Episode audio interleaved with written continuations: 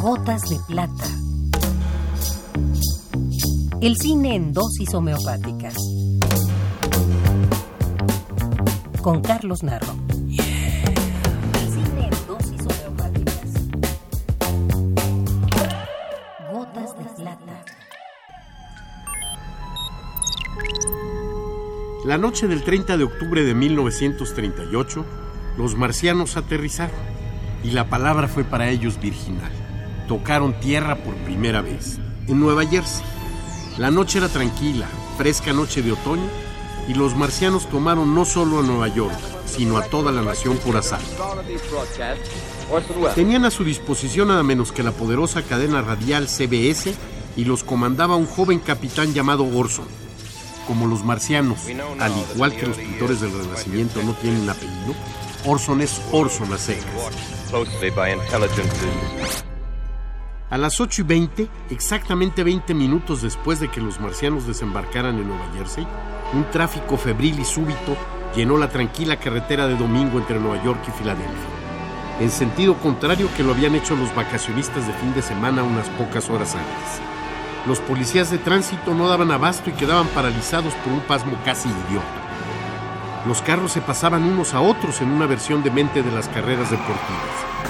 Al poco rato, en todo el país las estaciones de policía eran asediadas por llamadas telefónicas sucesivas, por vecinos que se aparecían allí en ropas menores, por frenéticas amas de casa que habían abandonado la cama sin maquillaje y a veces sin su radiante sonrisa mañanera.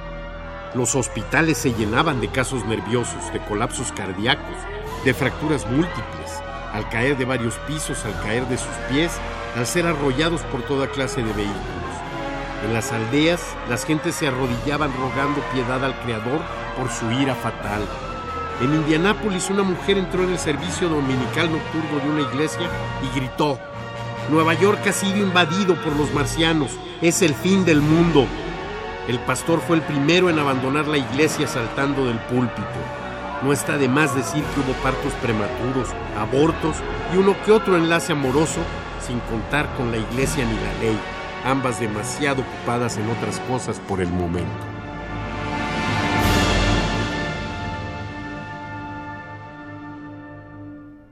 El texto anterior forma parte del ensayo sobre Orson Welles del libro Arcadia todas las noches del escritor cubano Guillermo Cabrera Infante, nacido el 22 de abril de 1929 y muerto el pasado 21 de febrero de 2005.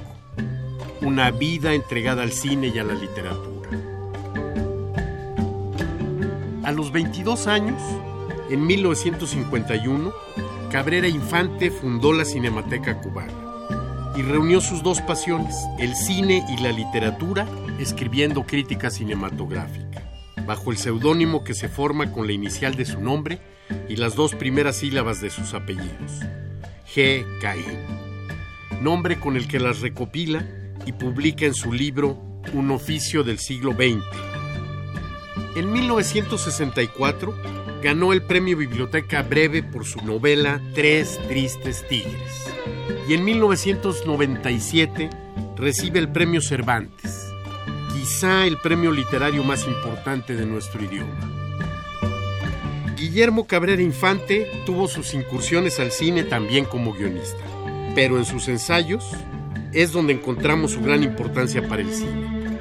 Luminosos y apasionados, siempre nos recuerdan que la crítica es primordialmente literatura. Concluyamos esta mínima despedida al gran escritor Guillermo Cabrera Infante, recordando otros fragmentos de su ensayo sobre Orson Welles. Decíamos ayer. ¿Ayer? ¿Fue ayer o fue antier? Bueno, ayer, antier, la semana pasada, el año anterior, decíamos, decíamos... ¿Qué decíamos? Ah, sí, que Orson Welles era un genio demasiado frecuente. Ya ustedes conocen al Fénix, esa molesta criatura inmortal que cada 100 años o cada 100 mil años muere como Juana de Arco o como Hatuey, en una hoguera, solo que ahora es una pira voluntaria. Muere el Fénix cuando el forense va a sentenciar suicidio por autocombustión se levanta el pajarito de sus cenizas y como si nada hubiera pasado, sale caminando ceniciento o volando, ardiente o poniendo huevos de asbesto. Pues bien, esa es una de las aves más fastidiosas que existen.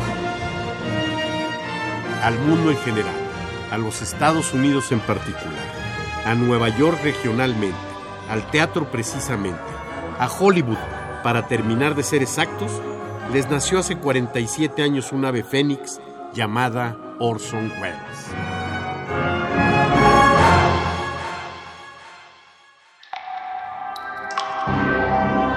Esta es la dosis recomendada para la ocasión.